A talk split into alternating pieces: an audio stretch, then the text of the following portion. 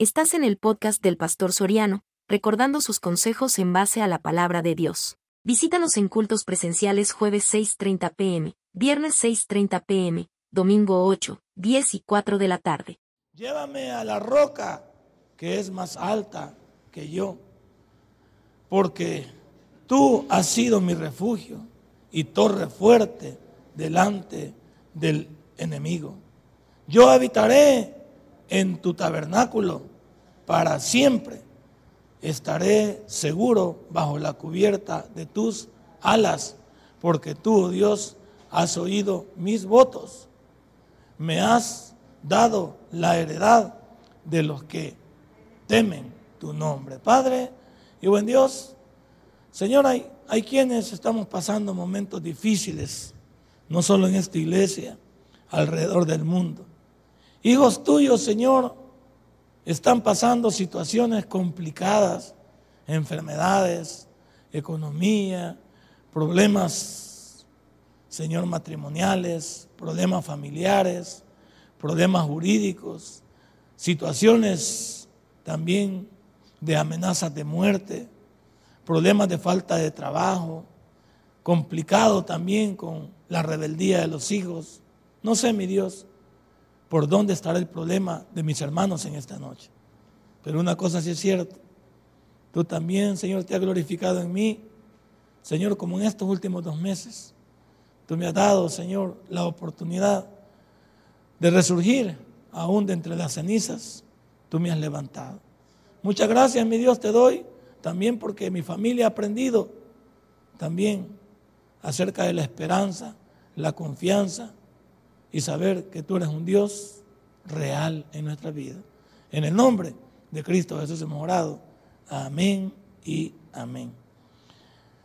Cuando leí este sermón y trataba de buscarle un título, estaba pensando en lo primero que dice arriba de el salmo, la confianza, dice ahí, en la protección de Dios. Pero yo le puse la confianza en Dios a pesar de nuestra situación, porque hay muchos que venimos a las iglesias cargados, y es normal. Hay muchos que estamos cargados por diferentes situaciones. Llámese, como dije en mi oración, problemas de salud, que son los más difíciles de tolerar.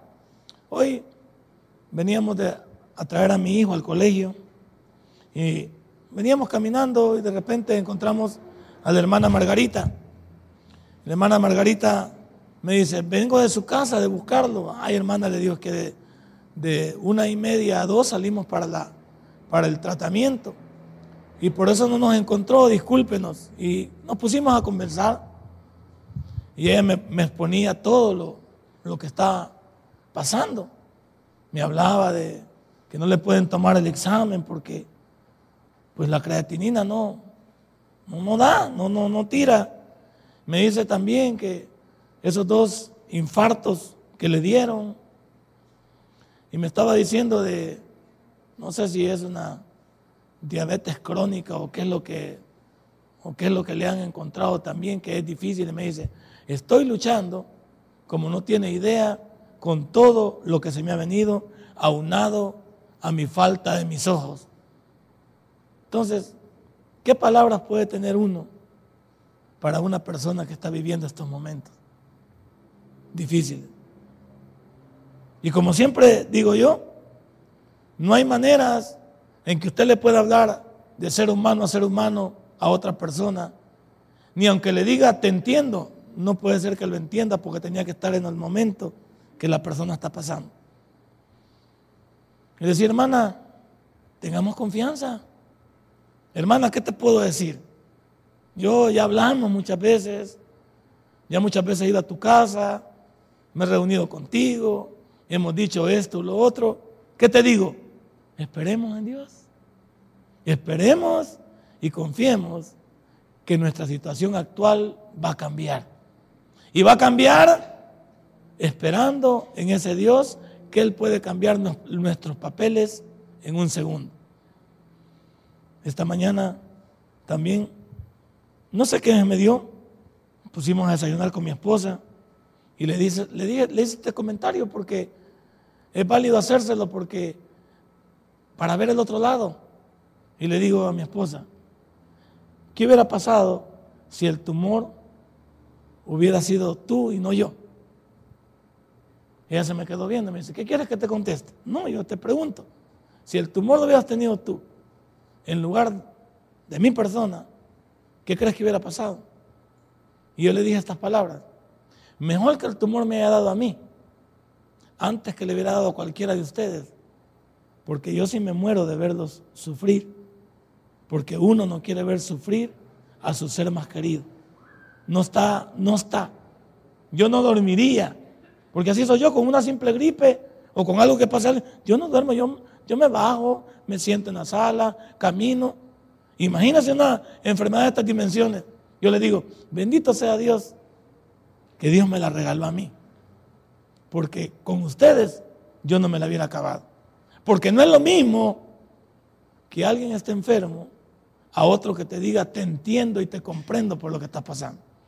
Y yo te digo esta, esta, esta noche, por comercial, yo te puedo decir lo mismo también. Hermano, te entiendo. No, no es posible que te entienda. Porque para entenderte tendría que estar en tus botas y tendría que estar metido en tus problemas. No te puedo entender. ¿Lo digo? Pues sí, quizás si quieres de alguna manera me quiero comprometer contigo, quiero que me veas como alguien que te entiende. Sí, pero no es posible. Usted sabe lo que está pasando. Usted sabe qué tiene en su cuerpo. Usted sabe cuál es el problema con el que está luchando. Usted sabe cuál es la, dificultad con la que usted está ahorita pasando, posiblemente tomando una decisión, posiblemente sus hijos, posiblemente su matrimonio, posiblemente su, su trabajo, su negocio, la situación misma de las casas, de los lugares donde habitamos. No sé cuál es tu situación. Pero en esta noche, de acuerdo al Salmo, tú puedes llegar al trono de Dios y plantearle tu situación. Porque no hay otra manera. No puedes venir al pastor aquí. Eh, hoy le decía a los diáconos yo, es válido decirlo. ¿Cuándo iba a pensar yo que usted iba a orar por mí? Supuestamente yo oro por usted. Pero aquí, del 8 de enero para acá se invirtió todo. Usted está orando por el pastor. No es el pastor el que está orando por la congregación, que es lo más, que es lo normal en unas congregaciones. Yo voy a orar por usted. Yo voy y le impongo manos. Yo voy a. No, hoy el agradecido soy yo, porque los papeles se invirtieron y usted está orando por mí. Usted me ha dado ese aliento. Usted me ha dado ese respaldo. Cada vez que me ha puesto algo en internet. Cada vez que no me lo he expresado, pero en su altar familiar ha salido el pastor. Tal vez en el proverbio ha salido el pastor. No ha sido normal. No ha sido normal lo que ha pasado aquí. Estar orando por el pastor. Cuando el pastor es que siempre se ha encargado de llevar. Pero la Biblia tiene lo mismo.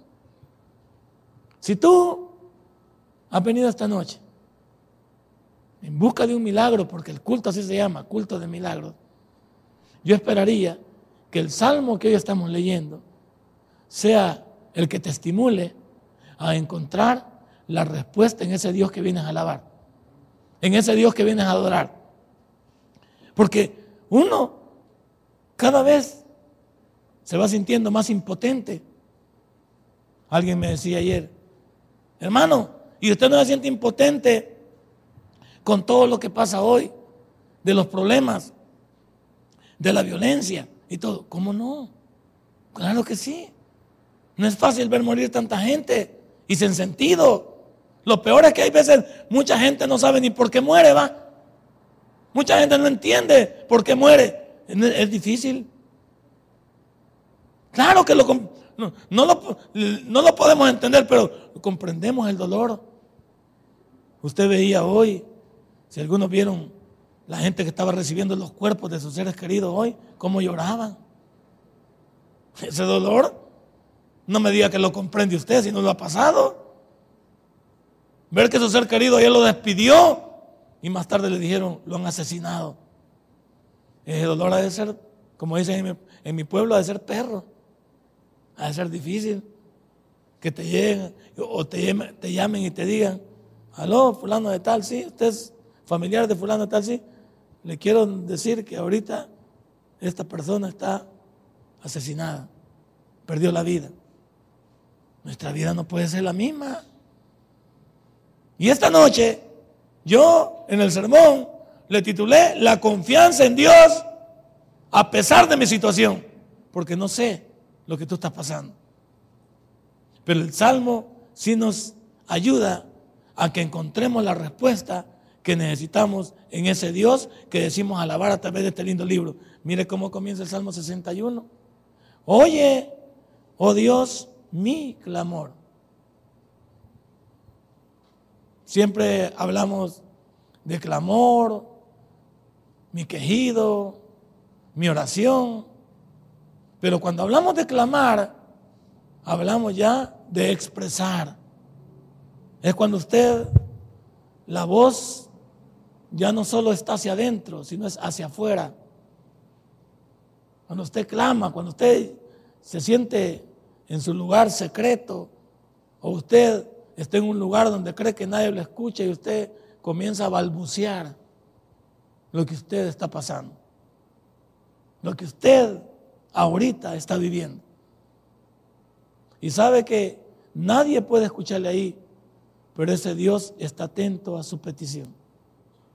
¿Cuántos en esta noche o esta semana han estado en esta condición?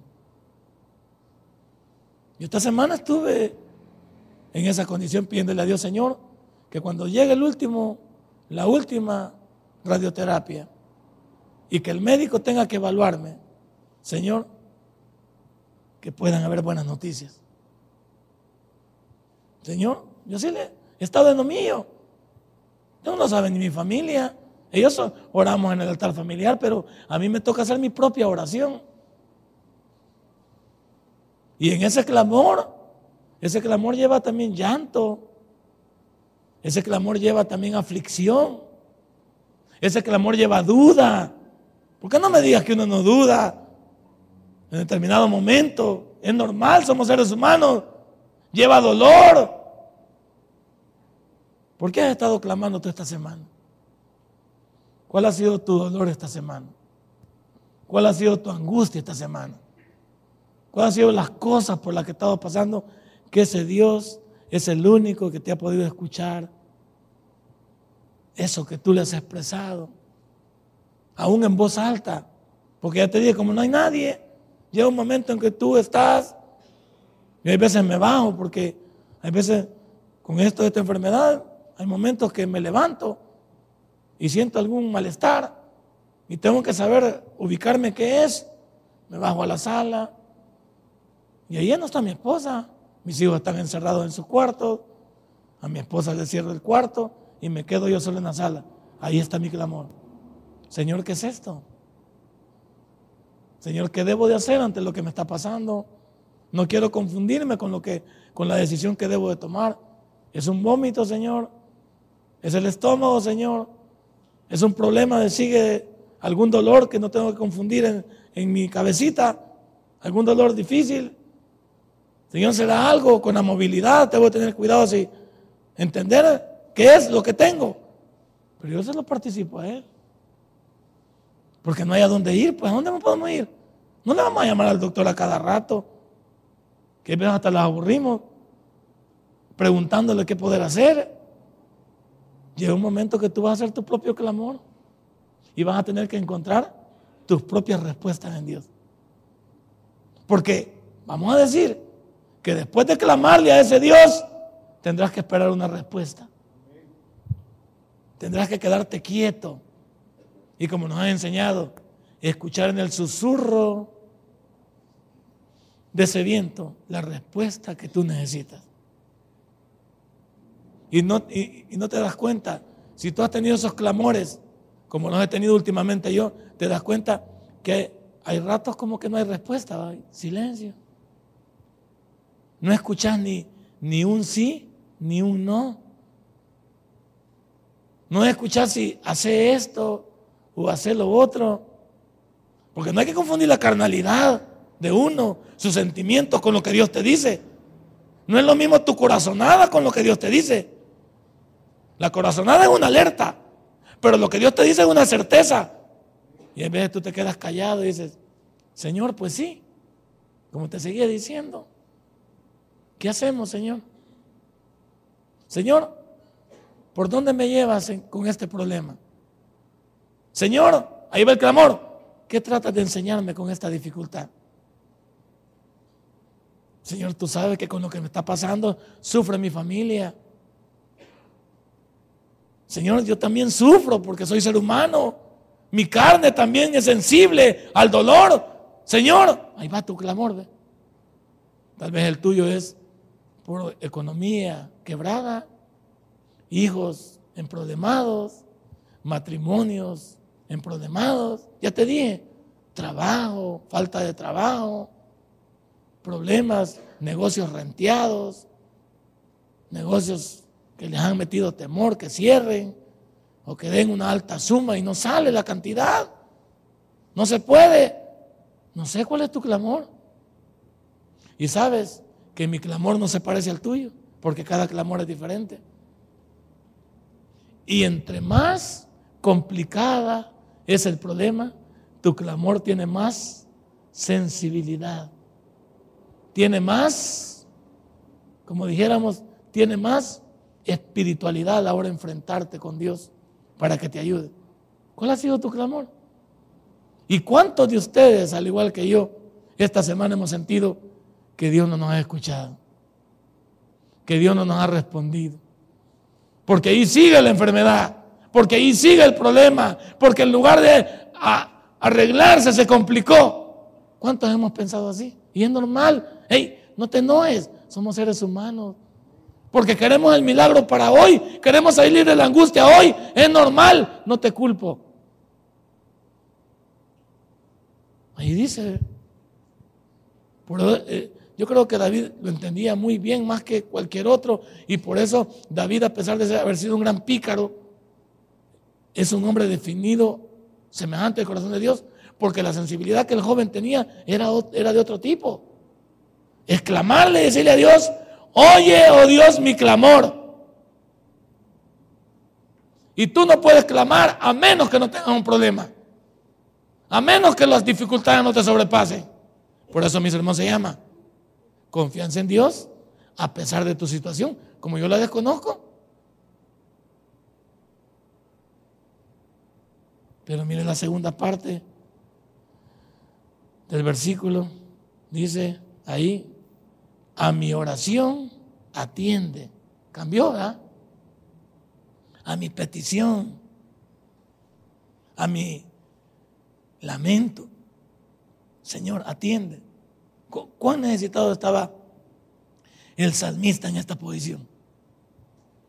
¿Cuán, cuán necesitado hemos estado muchos que ya después de decir, Señor, oye mi clamor, Aquí ya pasamos y dice, atiende por favor mi oración. Es cuando estamos perdiendo ya la confianza. Es cuando ya tenemos que decirle, es cuando ya le decimos de manera respetuosa al Señor y le decimos, Señor, ¿qué pasa?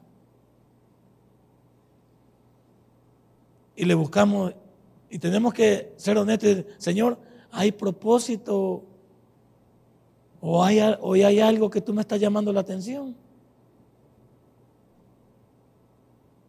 Sí, uno debe preguntarle a Dios con lo que le pasa. Señor, ¿hay propósito en lo que me está pasando? ¿O hay algo que tú estás demandando de mí? Eso es lo que debemos de hacer para no ser groseros con Dios, porque Él no se merece que seamos groseros con Él. Atiende mi oración, Señor, porque ¿sabes qué? Estoy perdiendo. La debilidad me está, me está tomando. Señor, estoy comenzando a perder la confianza. Estoy comenzando a pensar que tú no existes. Estoy comenzando a pensar, Señor, que, que tú no me escuchas a mí. Y algo, algo, no sé. Estoy parafraseando en voz alta. Porque no sé cómo tú te expresas delante de Dios. ¿Qué le ha dicho Dios esta semana después de decirle, que atienda tu clamor. no le ha dicho, atiende mi oración. ¿Y de qué manera? Porque también hay que saber llegar donde Dios. También hay que entender que Dios no tiene nada que ver muchas veces con lo que nos pasa. Porque basado en lo que Dios no quiere nada malo para sus hijos, muchas de las cosas posiblemente son situaciones que se pudieron evitar. Son situaciones que las pudimos corregir. ¿No te pasa a ti esta noche eso? No, no se trata de demandar, de enojarte, de perder la fe. No, aterriza. Sí, Dios atiende mi oración. ¿Acerca de qué? ¿Cuál es tu oración delante de Dios? ¿Con pesimismo? ¿Con soberbia? Y algunos hasta como que si no valiésemos nada, que nos ponemos como lo último, tampoco. Los extremos son los malos. Ni muy soberbio, ni muy lamentable tu situación. Si has creído en ese Dios. Y mira lo que dice el versículo número 2. Porque si ahí nos habló de que nosotros tuviéramos acceso a que Él nos escuchara en el versículo número 1, en el versículo número 2, Él va a ser nuestra roca, Él va a ser nuestra confianza, Él va a ser todo en nuestra vida si tú lo quieres. Miren lo que dice. Desde el cabo de la tierra clamaré a ti dando cuando mi corazón desmayare. El salmista, por eso te digo yo, que es humano. El salmista entiende que su fe tambalea. Y el salmista entiende de poner un cabo como un punto, un punto geográfico, lejano. Pero entiende también el salmista que él se está desboronando. Y es que hay veces es normal que tú y yo nos desboronemos ante lo que nos está pasando. Y por eso es que hay algunos quizás débiles en la fe que dejan de venir a la iglesia. Es que Dios no me responde. Es que yo fui a la iglesia y estuve yendo y mi hermana se murió, no se sanó. Yo le pedí a Dios tal cosa y más se complicó. Como que si a Dios lo midiéramos por un milagro, sin entender que lo que a Dios le interesa primero es, eres salvo primero. Tienes la salvación primero. Como que si lo primero fuera nosotros en esta humanidad sin entender que después de esta vida sigue la otra. Y hay que estar preparado para ella. El salmista se pone humano. Se pone humano, ¿por qué? Porque él sabe que muchas veces la fe se tambalea. Muchas veces la desesperanza viene y especialmente cuando hay gente a la cual nos unimos que es también más débil que nosotros. Y comenzamos a platicar con ellos. Problemas como los que cualquiera usted ha tenido o como los que yo he tenido llega. Hay gente que, que ha llegado a las terapias y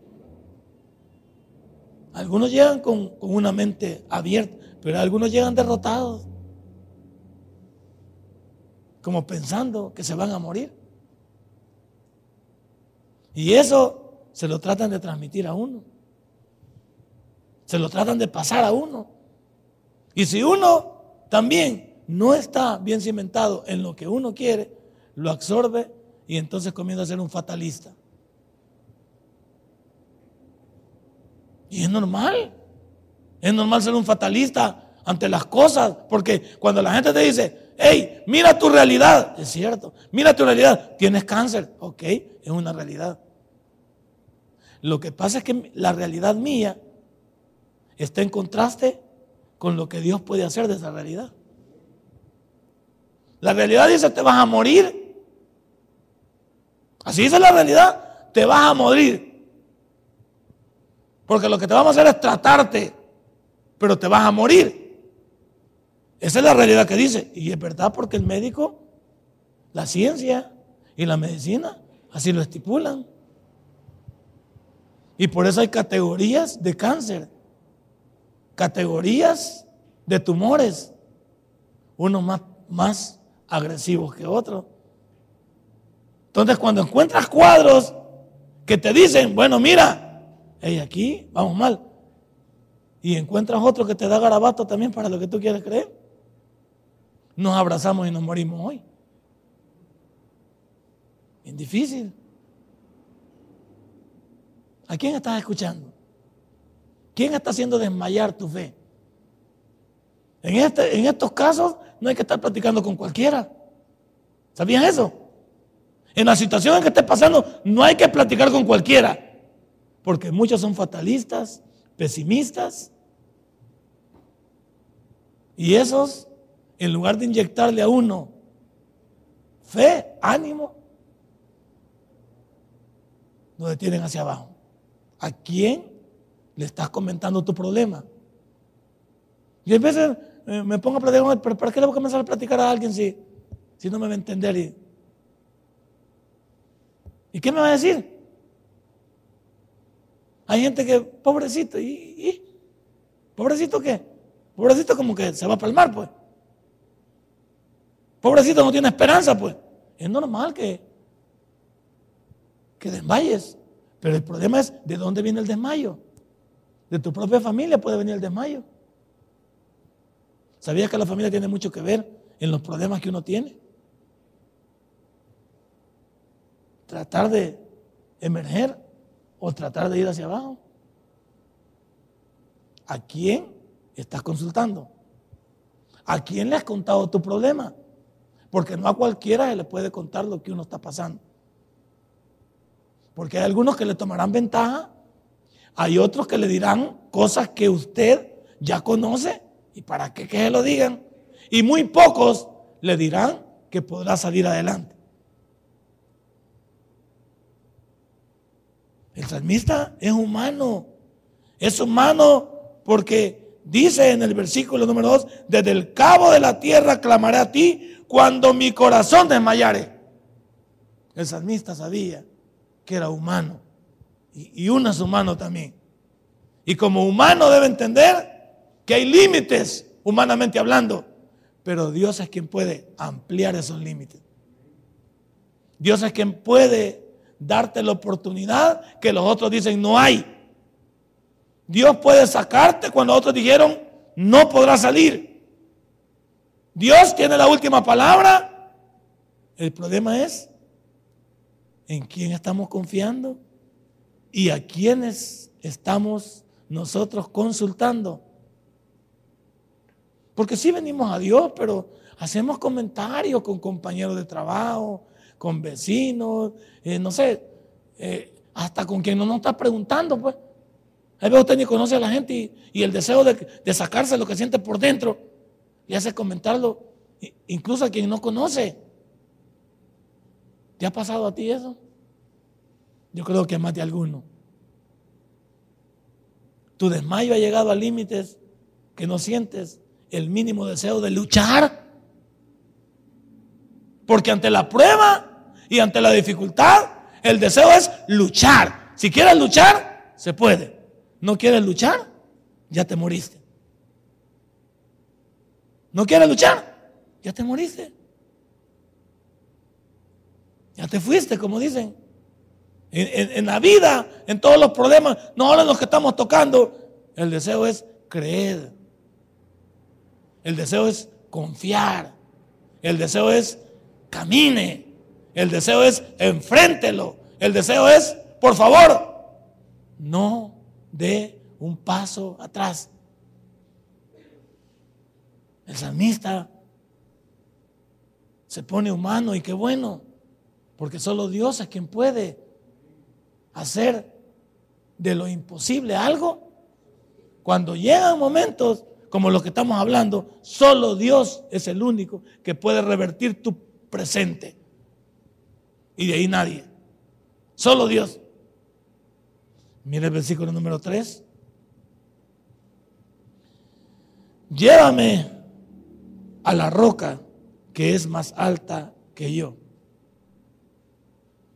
Por eso digo yo, Para que tú encuentres una respuesta a tu problema, debes de saber con quién te estás comparando. Y aquí cuando habla de posición, es que Dios está en la posición en la cual puede revertir lo que tú tienes. Él sí puede hacerlo. Porque sabemos que la roca es Cristo. Y si esa roca está en un espacio más alto que yo, pues sí es lógico, porque Él es Dios. Entonces ese Dios que está más alto que yo es el único que puede revertir mi momento. Por eso la posición es clamor hacia arriba. Él está más alto que yo. Allá va el clamor. Sube la presencia de Dios el clamor, la oración, la petición. Porque en la escala no estamos de manera horizontal, estamos de manera vertical. Está Dios esperando y tomando nota de lo que tú estás diciendo. Para que cada uno de nosotros esperemos lo que Él va a hacer por nosotros. Por eso te dije en el versículo anterior, ¿a quién estás yendo? Porque estamos yendo de manera horizontal al hermano Tomás, al hermano Osmin, al hermano Mengíbar, a la hermana Teresa, horizontalmente. Como somos seres humanos, ningún ser humano está por encima de los demás. Porque en condiciones como esta, aquí no importa el dinero, la posición social, no aquí no importa tu poder. Cuando estamos metidos en un hoyo, como aquel que, tenía su botellita de, de agua, iban caminando por el desierto los dos, y el loco, el arrebatado, comenzó a tomar agua desde que sentía, un, sentía que caminaban, y el otro no, solo, solo chupaba un poquito de agua Dicen, no, no, ahí. Allá ni a mitad de camino, tres cuartos de camino, ahí le acabó la pichinga al otro. Y le dijo el, que le había terminado la pichinga, regálame un poquito de agua. No, hombre, vos te la acabaste. ¿Qué vas a hacer? Pues? Aquí hay que cuidar los recursos que uno tiene. No, hombre, dame un poquito de agua. No, le ¿Y sabe qué le dijo? Te doy un millón de dólares por un poquito de agua. ¿Y aquí para qué me sirve un millón? Le dijo en el desierto. ¿Para qué me sirve un millón aquí en el desierto? Si aquí no podemos palmar, ¿quién dice que va a llegar al otro lado? Vos tuviste la oportunidad de cuidar tu pichinga de agua y no la cuidaste. Yo la cuidé. Ahora, tu dinero aquí no te sirve, papá. ¿Qué sirve todo cuando uno está metido en un rollo de qué sirve todo lo que usted pueda tener? Ahí topa, papá. Por eso te dije, ¿a quién estamos yendo? En quien estamos confiando.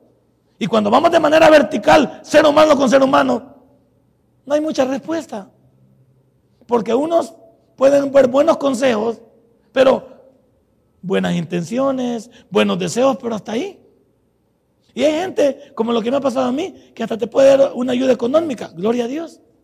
Pero hasta ahí. Nadie puede hacer nada por mí, solo interceder. Y estamos de acuerdo. Ahí, hasta ahí. Pero después qué? Por el salmista, además de, ponerse humano, entiende la escala de quien le clama. Entiende hacia dónde debe de ir dirigido su petición. ¿A quién le estás clamando tú? Porque nosotros somos buenos para, para andar, como te digo, llorando en hombro, en hombro ajeno. Llorando en, en quien no puede hacer nada por ti. Que lo único que hacen es divertirse con tu problema y hacer lastimero lo que te digan a ti. Nada más. Pobrecito, Bao. Saber por qué le pasó, Bao. No, yo creo que se va a morir, Bao. No, yo creo que esta semana no pasa. Bueno, ¿y, por qué, voy? No sabes. Por pasmado. Bueno, ahí va, y él ahí va. ¿En qué te ayudan? Hay buenas intenciones, malas intenciones, buenos deseos. Sí, ¿Y hay quien lo puede hacer hasta para quitarlo de encima a uno, sí o no? Sí. Porque a veces uno hostiga con su problema. Ay, ya no quiero que me hablen del hermano fulano tal. Es lo mismo todas las veces. Ah, no, hombre. Tiene razón. Si cansa también estar chineando gente y cargando gente y llevándola de allá para acá y aquí para allá. Es normal. Pero el salmista es humano. Y el salmista dice ahí, bueno, llévame a la roca que es más alta que yo. ¿A quién iremos, pues? ¿A quién está yendo? ¿A quién le estás contando tu problema? ¿En quién estás confiando? Y mire la segunda parte. O el número tres. Porque tú has sido mi refugio. Ah, hoy sí. Hoy sí vamos a hablar. Hoy sí vamos a hablar ya espiritualmente. Hasta el 2 estábamos hablando carnalmente. Un poquito de debilidad, un poquito de, desconfianza, un poquito de no sé qué voy a hacer, un poquito del que dicen los demás. Hoy, hoy sí vamos a comprender a dónde ir y dónde está la ayuda. Cuando el salmista expresa lo del versículo 3, porque tú has sido mi refugio, entonces todo lo demás queda en el aire, el versículo 1 y 2. Entonces sabía el salmista a quién ir. Pero hay cosas en el camino de los seres humanos que nos hacen quitar los ojos de nuestro Dios. Y es normal. A mí me han dicho que, que haga este, hojas de, de guanaba, té de hojas de guanaba, que coma guanábana, que, que este, ¿qué más me han dicho? Bueno, me han dado como 40 fórmulas. Pues como 80 fórmulas. Y yo todas las, que, las he querido hacer. Pero ¿de qué sirven todas las fórmulas? Si no llevan el respaldo de Dios. O, me va a sanar la hoja. Bueno, me va a sanar la hoja en la medida que yo ponga esa hoja bajo la confianza y bajo la partitura de Dios. A mí me han dicho el nombre y que como remolacha y que bueno, un montón de cosas que me dicen. Y uno todas las quisiera hacer, si uno. Y todo, científicamente. Haga esto y saldrá. En, si lo hace esto por una, por una semana, dicen algunos. Si en una semana lo hace, usted está totalmente sano. Y uno se queda, se queda patinando, va. Y te lo puedes tomar por una semana y no pasa nada. Porque tu confianza, tu confianza sigue en lo humano y ahí, te defraudan. Pero a mí me dijeron que me hiciera té de, de hojas de guanábana. Y que con eso me iba, porque el té de guanábana cura, según la ciencia, 20 tipos de cánceres. Así dice ahí el volado. Vaya, tengo mi confianza yo. ¿Y sabe qué? Mandé a traer las hojas de guanábana. Y hasta la hermana María Luisa, yo tengo un palo, dijo. Inmediatamente se fueron a traerla, como era para el pastor. Vamos, me trajeron una gran bolsada. Y en la noche que mi mujer hizo lo del té, ¿en el nombre de quién lo vamos a hacer y tomar? ¿De qué para que tomemos el té de Guanama? Y cuando vos estás fregado, te salen un montón de, fórmulas mágicas de los demás.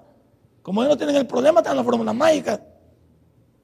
Y vos querés ahí.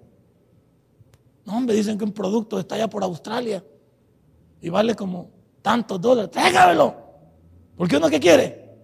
No quiere ¿Y cuánto vale? Vale como 40 euros. Ah, son como 50 dólares. Tráiganlo. ¿La confianza en quién? En la pastilla. ¿Y Dios? ¿A, cuánto les han dado fórmula aquí? En su problema. Y siempre sale un vivo que se la sabe de todas, todas. No, en tal cosa yo hice esto. Me salió chivo. No, me salió bien a mí. Siempre aparece un montón de gente con un montón de pócimas que parece que levantan al muerto. Y cuando no levantan al muerto, quiere que no sirvió las hojas de guanábana. Si se palmó uno, no sirvieron las hojas de guanábana. No, no es eso. No es eso. Por eso digo que muchos de nosotros debemos de aterrizar y el salmista nos ayuda a reflexionar, nos puso manos y ahora sabe qué decir. Cuando dice, llévame la roca más alta que yo, porque tú has sido mi refugio. Pero la pregunta del millón es, ¿hasta cuándo nosotros tomamos en serio a Dios? A ver, hasta que todo está complicado. Cuando ya topó usted, de todas sus pócimas mágicas y fórmulas mágicas y todos los consejos mágicos, Entonces, la pregunta mía siempre es la misma. ¿Por qué dejamos por último a Dios? Sabemos como la mujer del flujo de sangre. ¿Qué había hecho la mujer? Había ido a todos los lugares. Donde el doctor de la había ido como 80 consultas. A 10 bolas. Había dejado todos los exámenes. Porque la mujer había gastado todo lo que tenía. Y un buen día dijo la mujer, por ahí anda un barbudo que con 12 peludos más. Y dicen que se puede sanar. Yo voy a ir. Y con solo, dijo ella, esta mujer sí era más atrevida, con solo tocar el borde de su mano. Y es que esta mujer, la mujer de acuerdo a la cultura bíblica, la mujer tenía todo en contra. Ninguna mujer podía tocar a un hombre sin ser parte de él. Una mujer que tocaba a un hombre era la mujer de ese hombre. La mujer, por otro lado, de acuerdo a la cultura judía, estaba inmunda porque estaba tirando sangre. Y también los doce barbudos no le iban a dejar pasar. Porque eso era menos, más Pedro. Él, si lo hubiera visto, le hubiera zampado una patada a la señora y la manda a la luna. Porque a él no le gustaba eso. Y la mujer logró sortear todo eso. Pero ¿hasta cuándo la mujer logró sortear todo eso? Hasta que todo lo había intentado y perdido. Ahí somos nosotros, va hasta que fuimos al chamán, fuimos al Lido Ticuni Cansá, le mandamos unos, unos sus email a Walter Mercado. Nos dimos cuenta que por aquí también había una, una, la clínica Chequiná, aquí arriba. Y nos dijeron que nos iban a pagar unas piedritas también en la cama Serajén. Y dijeron también, mire, por, por ahí hay un señor también que vende plantas y raíces. Y hemos ido. Híjole, hacemos un gran vía crucis y cuando todo no pega, entonces digo, si yo soy cristiano. Si yo voy hermano, si yo voy a la iglesia. ¿Y por qué tan tarde, pues? Ahí somos, ahí somos la mayoría. ¿Y por qué tan tarde? Por eso quizás a mí este volado que me agarró de, de sopapo, no, no, lo que a mí me pasó, no tenía, no tenía este, ¿cómo se llama? no había rueda Chicago, pues ¿qué hacer? Me toman el TAC miércoles, lo leen jueves y ese jueves me dicen, lo tenemos que internar. Y ese mismo jueves me dicen, lo tenemos que operar mañana. Qué rápido, 48 horas. Es que quedé como, quedé como, como noqueado cuando le zampan una cachetada a uno, que le queda preguntando, ¿dónde estoy? ¿Sabes por qué? Ven el TAC, me mandan al TAC y del TAC, el, doctor me ha dicho, 3% que esto sea tumor. Entonces el 97% a mi favor. Vengo y el, el, Señor dice, no, hay que internarlo. Y llega el otro y dice, hay que operarlo de emergencia. O sea, bendito sea Dios que no tuve que ir dando vueltas, no tuve que ir a Izalco, no tuve que ir andar dando vueltas por todos lados. En 48 horas el mundo se complicó y se cerró para mí. No había, me quedé quieto, no había para dónde ir. Me llevaron ahí, me pusieron una bata y me dijeron, vaya, aquí está usted, este es el pastor Soliano. Y aquí no importa cuántos sermones ha predicado usted. Aquí le zampamos una resonancia y le ponemos, le hacemos sus, decimos de qué padece usted y todo, y le ponemos al 1, 2, 3 para ver qué pasa. Ahí no había. Y de acuerdo al versículo número 2, el doctor me llegó para bajarme las, las defensas, no para subírmelas. No me iba diciendo, mire, no se preocupe. De, este, de esta intervención usted saldrá excelentemente bien. No se preocupe que en dos minutos va a salir saltando. Y sus familiares lo van a resubir. Hijo, ya va a ver. Todo lo suyo es pan comido. No, el hombre no llegó así. Llegó, el, hombre este llegó fatalista. La verdad me dijo, no hay esperanza, me dijo. Y eh, yo digo que si volviera a escuchar esas palabras, no sé cómo reaccionaría, la verdad. Quizás Dios escogió el momento justo para que yo no me desvaneciera, ni me pusiera bayunco, ni pesimista, ni loco. ¿Sabía usted que cuando mi hermana de 33 años se fue a hacer un chiqueo de rutina a una clínica particular y el chequeo de rutina decía, se sentó mi hermana y el médico le dijo, tiene VIH. Mi hermana no lo soportó. Mi hermana se levantó de la clínica como loca, salió corriendo de la clínica y se pasó una calle completa. Gracias a Dios no la, no la, no la atropelló nadie. Llegó a la casa como loca. Y a partir de ahí, mi hermana no duró más que tres meses. Cuando hay personas que luchaban con esa enfermedad. Tres meses duró mi hermana con VIH. No hablamos de la enfermedad todavía, pero hablamos de que ella perdió los papeles, perdió la noción, la confianza, perdió todo el respaldo y llegó donde mamá y la que no se detuvo. Tres meses la enterramos. Entonces cuando llegó a mí también lo mismo, y me dice él, mire, de plano que tenemos que intervenirlo. Pero le voy a decir algo mío, de todos modos, lo vamos a intervenir y es posible que salga muerto, pero siempre le vamos a cobrar. Porque la operación siempre hay que cobrarla. Fíjese usted. O sea, usted puede palmar, pero para, para sacarlo palmado de ahí, si no, si no paga, no sale. No sale. Y puede ser que la señora quede guardada también. Para, para que los órganos de ella puedan venderlos a ver hasta dónde alcanzan. Y me dijo el médico, el médico no me dio esperanza. Lo vamos a operar, pero yo no le doy ninguna que va a salir usted. Así es que le tengo noticia, se va a someter porque me va a pagar y me tiene que pagar y posiblemente lo vamos a sacar en caja. Y están buenas noticias, va. ¿Cómo, cómo hubiera reaccionado usted? No me diga que está valiente, ja, ja, ja, sonriendo. Dicen que me voy a morir. Uno no reacciona así. Pero te digo, yo no sé cómo volver a reaccionar. No sé si Dios preparó la escena para que yo sintiera una paz y una confianza, como, como que me hice loco, como que no me hablaban a mí, pues. Como, como que tú te quedas, así va, cuando nos pasa algo. Es que no me puede estar pasando a mí. Así le pasa a uno.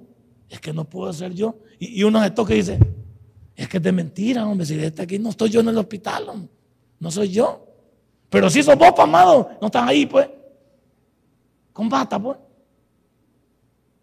Y esa es una de las, todavía de las que puedan, pues. Y el médico me dice, sigo adelante. cuando me sigo adelante con esas. Así es. Pero ¿cuál es tu refugio? Por eso mi sermón es, ¿cómo se llama? La confianza en Dios a pesar de tu situación. Y no es, y no me diga que es chiche reaccionar ante una situación fatal y lamentable, reaccionar como un guerrero. No inventemos. Por eso digo que, que Dios prepara a cada quien y bendito sea Dios. Que Dios prepare a cada quien. No, no. ¿Cuál es tu situación? ¿Y a quiénes, a quiénes has ido? ¿A quiénes le has dicho? ¿Quiénes te han prometido ayuda? ¿A cuántos nos prometieron ayuda? A mí hubieron algunos que prometieron ayuda. Y yo por fregar después le volví a llamar, ya no me contestaron. No me dijeron, pastor, no me preocupe. Que Casi siempre los más emocionalistas, ya fijado que son los más, los más pajeros son los que, son los que, no, pastor, no se preocupe, con usted estamos a la muerte. Pero yo también ya tengo un recorrido, pues, o sea, yo tampoco pongo mi confianza. Y algunos les hacía la llamada solo por, por fregarlo. Pero siempre me tiran al buzón. Pues ahí ven, Pastor Soriano. ¿Qué? Pues? Y, y no los culpo. ¿Es normal? Sí. Sí. Y uno dice, no, lo que le pasó es que le pase. Como cuatro o cinco que, que solo fueron bulla. Y yo no los culpo, porque tampoco es obligación. ¿O es obligación ayudarme? No. No Es más, algunos de ellos no los llamé yo, ellos me llamaron. Estamos contigo. Teletón, ya me sentía Teletón yo, estamos contigo. No te preocupes, no, vamos contigo. Ahí te llamo. Hasta ahorita. Ya terminé la, ya terminé la, radioactividad, pues. Mejor los que no dijeron nada, hay gente que no me dijo nada. Y de repente me llamó el pastor, tal cosa. Bendito sea. Y, y, no los culpo. Nadie está en obligación de ayudar a nadie. Pero ante la adversidad siempre aparecen un montón de alborotadores que, que mueven el palo, que lo hacen a uno suspirar por un rato. Pero así como se sube el palo, puede desmadrar uno de cachimbazo. Porque lo subieron y lo bajaron a uno, como que era piñata. Sí. Pero no entiendo tu situación. ¿Cómo está pasando tú? Pero el salmista dice, conoce el refugio. Ahí me dice, porque tú has sido mi refugio. ¿Por qué tan tarde? ¿Por qué tan tarde reconocer a Dios que es tu refugio? O espera tener un tumor para comprender que Él es tu refugio. O esperamos perder a un ser querido para comprender que Él es nuestro refugio. Es que nosotros tenemos, los cristianos somos un montón de sentimentalistas que mientras no nos pase algo no, no podemos comprender. No nos vaya a pasar algo que ponemos al grito en el cielo. Le voy a poner un ejemplo. Esto me lo comentó un padre.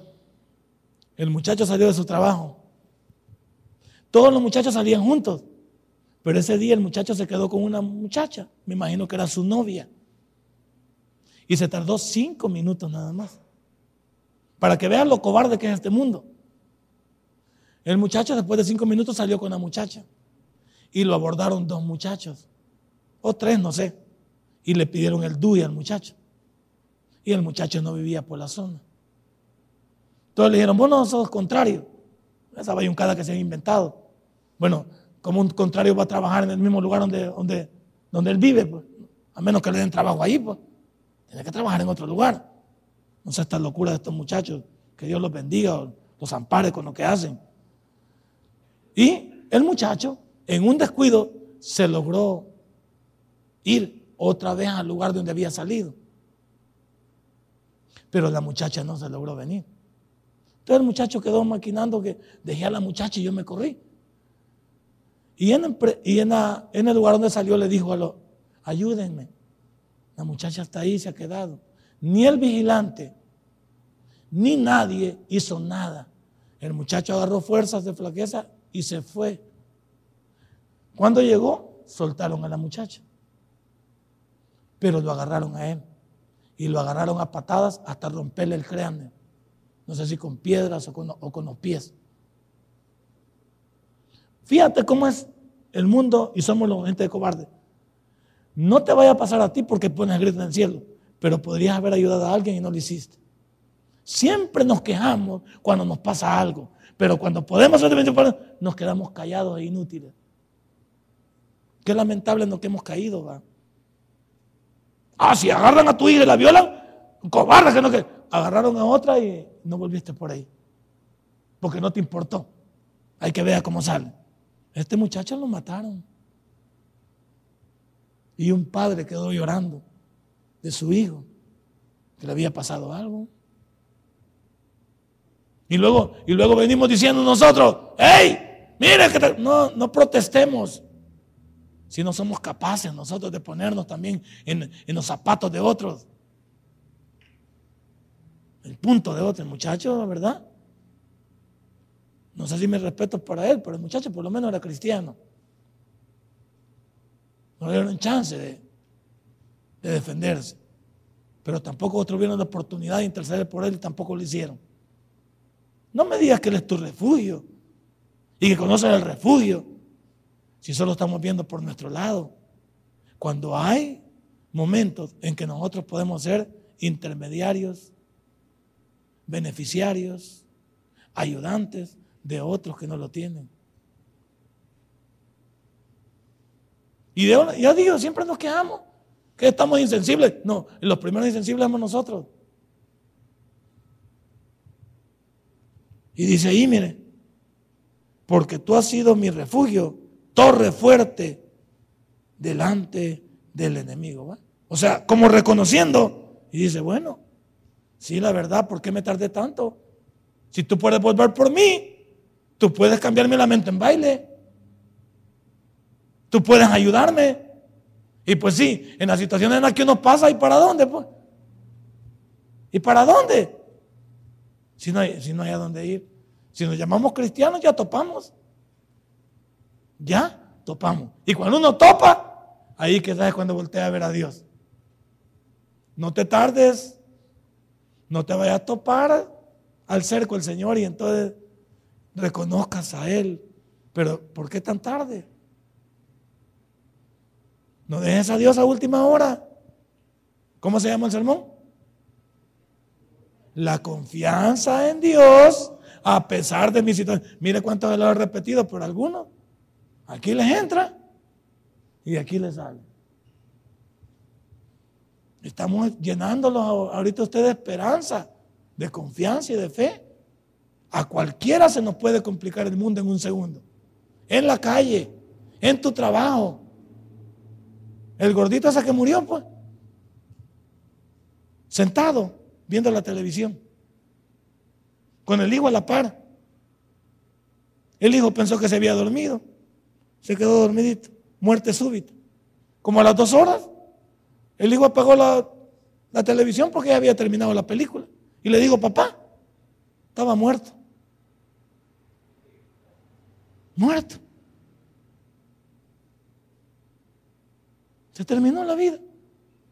38 años. Porque estaba viejo, 38 años. Se murió. Y ahora comenzamos a ver una madre con dos hijos en un país extraño a, luchar contra marea. Y lo peor que al muchacho no lo podían levantar porque es ilegal.